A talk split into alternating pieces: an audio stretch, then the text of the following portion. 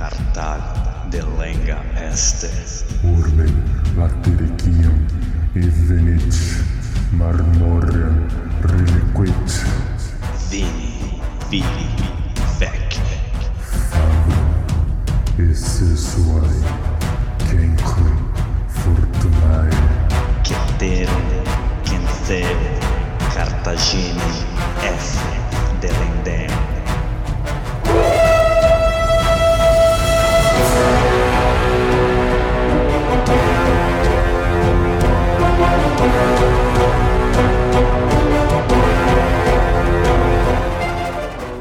amigos! Alô, galera! Estamos de volta para o centésimo décimo segundo episódio do podcast Roma Nua e Crua. Quem nos fala é Bruno Prandi, seu apresentador e editor deste humilde podcast. E para o nosso mural de recados, Mural de recados Roma nua e crua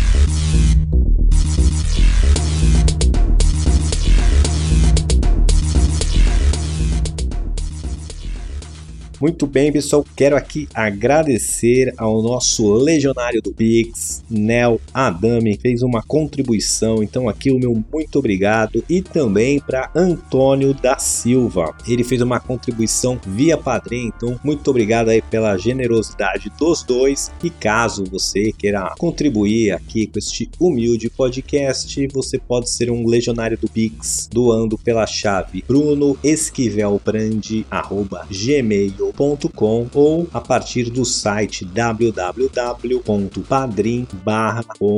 e. E aproveitando aqui o momento para fazer aquela mendigagem básica de pedir aquelas cinco estrelinhas ali, tanto no Spotify quanto no Apple Podcasts ou o player que você ouve. Se você consegue avaliar, deixar um comentário, faça isso, por favor, não custa nada e ajuda o algoritmo aí a indicar a gente para pessoas que tenham interesse neste tipo de conteúdo. Dito isso, vamos mandar aquele salve para nossa tetrarquia.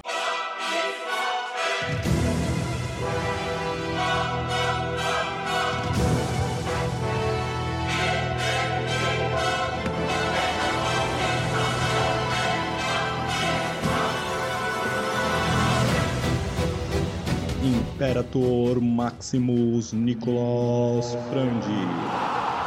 Nossos Césares Lucas Frandi César Casuari. Mônica Uni. Recapitulando.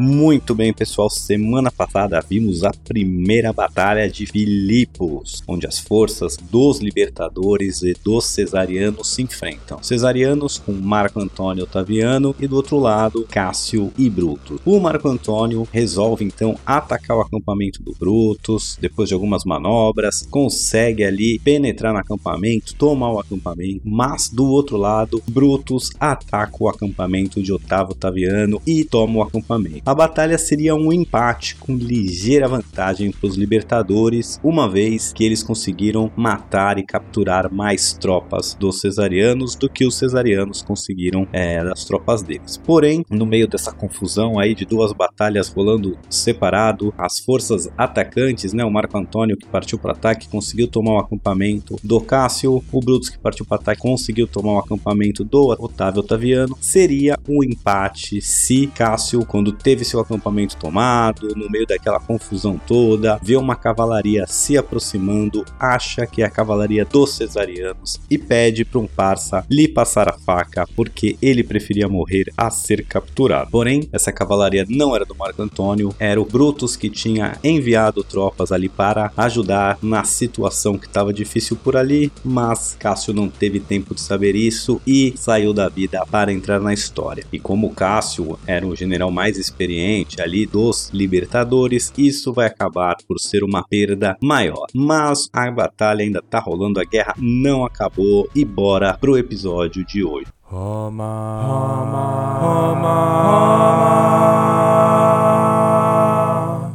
Roma, nua e crua. Bom, pessoal, no meio ali da emoção do episódio passado, eu esqueci de passar um detalhe. Cássio, o general abatido ali na batalha, era o seu aniversário. Então, olha lá, foi comemorar seu aniversário no meio de uma batalha, ainda foi morto barra suicidado sem motivo. Então, isso passou desapercebido. Fica aqui o toque. Bom, como eu já abordei aqui, a perda do Cássio vai ser uma perda muito considerável. Ele, né, como eu já disse ali no recapitulando, ele era o general mais experiente Libertadores, o mais respeitado e, além do mais, né, nessa época aqui que a gente está, já abordou isso em outros episódios, as tropas eram leais ao seu general. Elas prestavam juramento ao seu general, elas também recebiam do seu general. E o que acontece aí com a morte do Cássio é que, em teoria, né, as suas tropas ali estariam livres para fazer o que quiser. Elas cumpriram seu juramento, lutaram pelo seu general. Agora que ele está morto, elas teriam ali livre arbítrio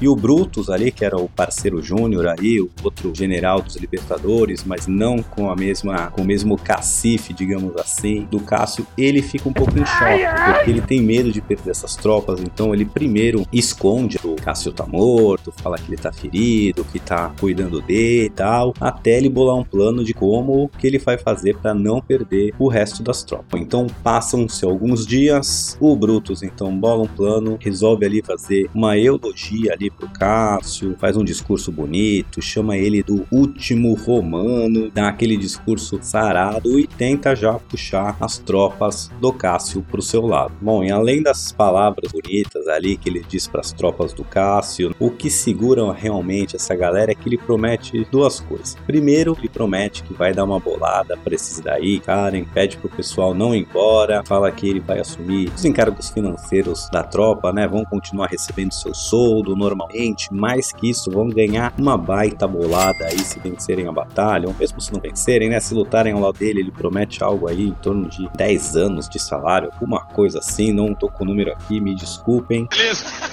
Tá sabendo legal. E, é, além do mais, ele promete que na volta ali, né, depois da batalha, ele ainda vai deixar essas tropas saquearem duas cidades para se encherem de grana. E é duas cidades sob domínio romano, então ele vai abrir as portas e deixar a galera roubar tudo na mão grande. Eu tô passada, chocada. Com essas promessas aí, o Brutus mantém as tropas e ele tá pronto para continuar a guerra. Bom, depois dessa batalha duríssima aí com a Morcácio, né, que o Otaviano teve que fugir, os dois lados ali vão tirar uns dias para enterrar os mortos, para reparar os feridos, lamber as feridas, né, refazer as defesas que foram destruídas, mas uma notícia ali chega ao campo dos cesarianos, principalmente ali chega aos ouvidos de Marco Antônio, o que vai forçar os cesarianos nova a partir para a ofensiva. E o que aconteceu? Não sei. Bom, como eu já disse aqui, os libertadores ali dominavam mares, né? E a linha de suprimentos pros cesarianos tinha que vir de Roma, atravessar o mar Adriático, chegar ali na Macedônia, na Grécia e via completar ali via terrestre até chegar nos exércitos cesarianos. E estavam vindo ali uma frota de navios trazendo tropas, suprimentos ali para o Marco Antônio, né? Cerca de duas legiões a mais para continuar a treta ali. E essa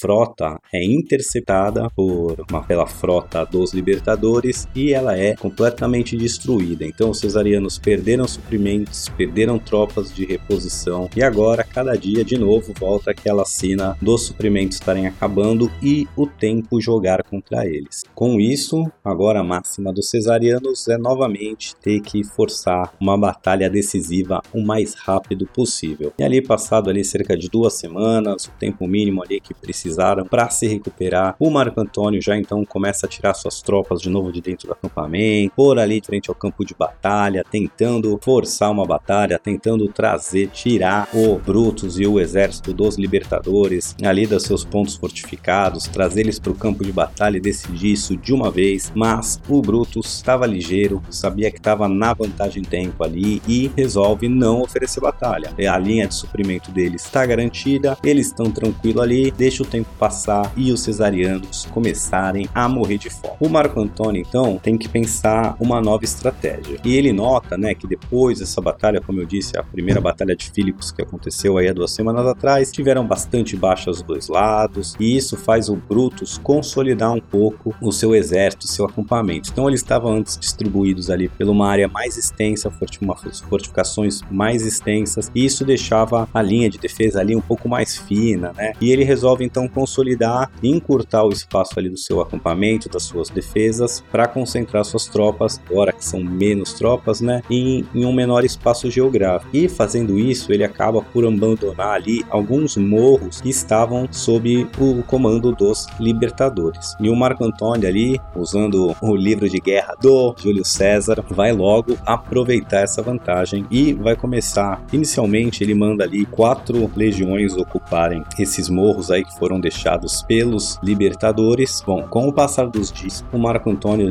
então vai mandando cada vez mais legiões ocuparem esse morro, esses morros. Não só isso, ele vai concentrando ali essas legiões que estão mais perto ali do exército dos libertadores e ele volta para sua estratégia inicial ali da batalha passada, que ele tentou criar um caminho ali pelo pântano, né, uma passagem que ele pudesse atacar a linha de suprimento dos libertadores. Agora ele está fazendo a mesma coisa, só que ao invés de a partir do pântano, a partir dos morros ali que foram deixados por Brutus. Então, a partir daqueles morros que ele tomou, vai mandando cada vez mais tropas e vai mandando essas tropas aumentar essa fortificação aí e estendendo elas até chegar ali perto da linha de suprimento para poder cortar a linha de suprimento dos libertadores e, quem sabe, forçá-los a uma nova batalha. O Brutus, vendo o que o Marco Antônio está fazendo, que está estendendo suas fortificações, trazendo mais tropas, e ele percebe que ele está tentando cortar sua linha de suprimento, ele manda as suas tropas reagirem. Basicamente, ele manda ali que os seus legionários comecem a construir fortificações de frente a essa que o Brutus está construindo e estendendo ali para não deixar o Brutus chegar sozinho às suas linhas de suprimentos. Bom, mas ao fazer isso, Brutus basicamente começa a abandonar ali as suas melhores posições, as suas posições mais fortificadas para ir reagindo a um Marco Antônio. Né? E as tropas, ao invés de lutarem, estão lá construindo fortificações, estendendo, e os generais, né, os tenentes ali do exército romano começam a ficar revoltados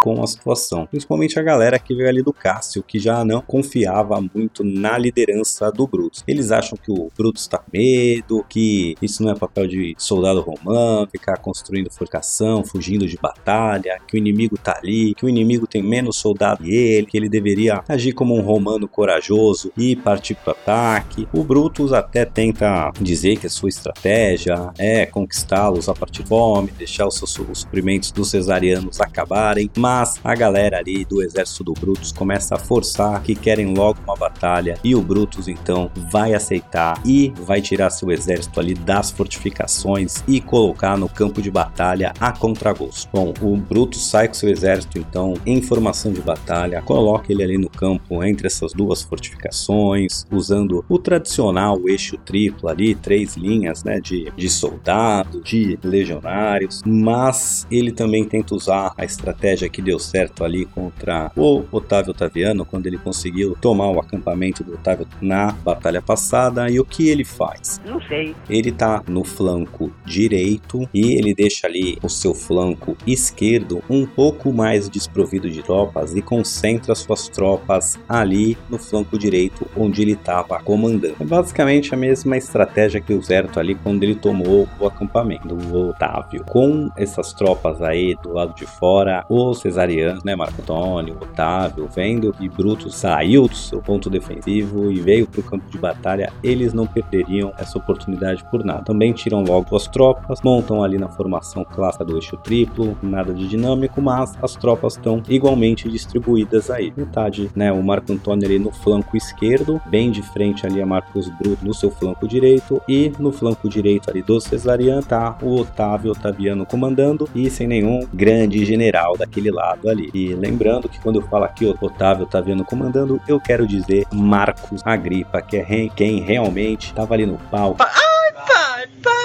Quem realmente manjava do Paranauê. E assim começa a treta.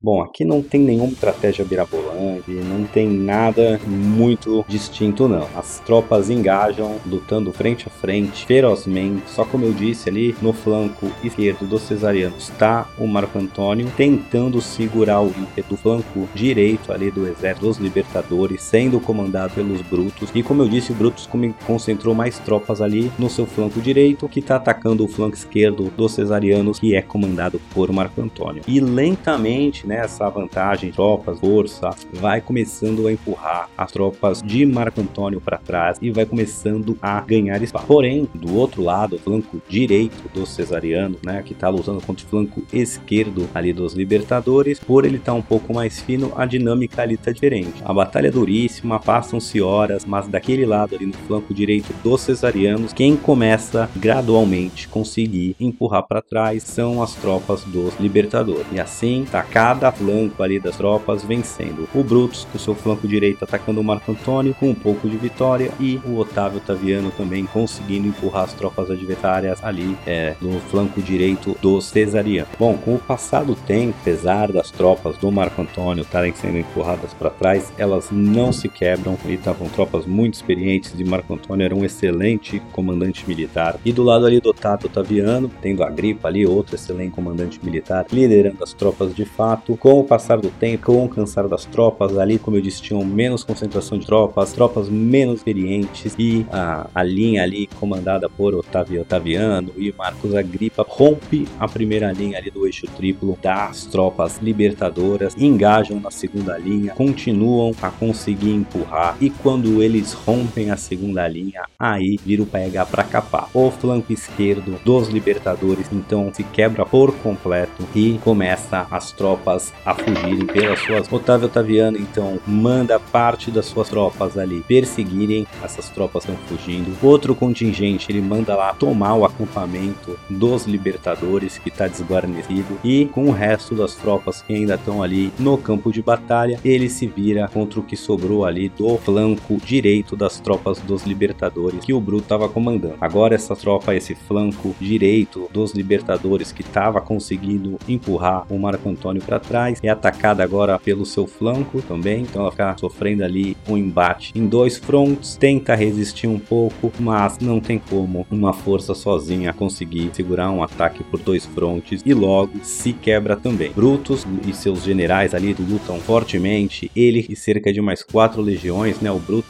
com mais quatro legiões consegue fugir, vão ali para um alto de uma montanha tentar se reagrupar, tentar ver o que que deu, mas o resto das tropas vão ser ou perseguidas, mortas, o pessoal vai ou fugir, ou vai morrer, ou vai se entregar pro cesariano e, entre aspas, virar tropas cesarianas. Então, o nosso Otávio Otaviano conseguiu quebrar ali o flanco esquerdo dos libertadores, pôs eles para correr, tomou o acampamento, perseguiu as tropas que fugiam, depois ah, atacou ali pelo flanco as tropas do Brutus, que quando tomou um ataque por dois lados, se quebrou e quatro das suas legiões, junto com seu general, conseguiram fugir para o alto de um morro. Mas vitória completa do Cesariano. Outro ponto que vale ressaltar é quando o exército do Bruto quebra, né, que ele consegue fugir com quatro das legiões, mas muitas das suas tropas ali que estão fugindo pelas suas vidas, principalmente os oficiais, o Marco Antônio manda a cavalaria perseguir os oficiais que eram a liderança romana, quem podia de novo continuar ali o esforço de guerra, e basicamente a cavalaria do Cesariano vai perseguindo os oficiais dos libertadores e passando a faca em geral. Brutus que fugiu na montanha ali fica pensando o que fazer e vão chegando notícias terríveis, né, dizendo que vários seus aliados foram mortos, que as suas tropas se entregaram, viraram de lado, etc. E aí ele passa basicamente ali quatro dias com seus parças, enchendo a cara, recitando poesia grega, fazendo aquele escarcel, e depois o Brutus, sabendo que foi o fim da linha, ele joga a culpa da derrota dele na deusa Fortuna, diz que foi azar, por isso que ele perdeu, mas que a história vai lembrar dele como um homem virtuoso, enquanto vai lembrar lembrar ali dos cesarianos como homens cruéis. E depois de encher a cara por quatro dias, fazer aquele carnaval, beber, é, fazer uma elogia para ele mesmo, ele pede para um parça também passar a faca nele. E assim acaba de vez a resistência dos libertadores. Agora, os principais chefes aí, conspiradores que mataram Júlio César, estão todos mortos. A resistência ainda não acabou por completo, mas agora já não tem nenhum grande líder, já não tem ninguém que possa arrecadar fundos ou mesmo é aquele de motivar as tropas a continuarem lutando. Então podemos dizer assim que é o fim dos Libertadores.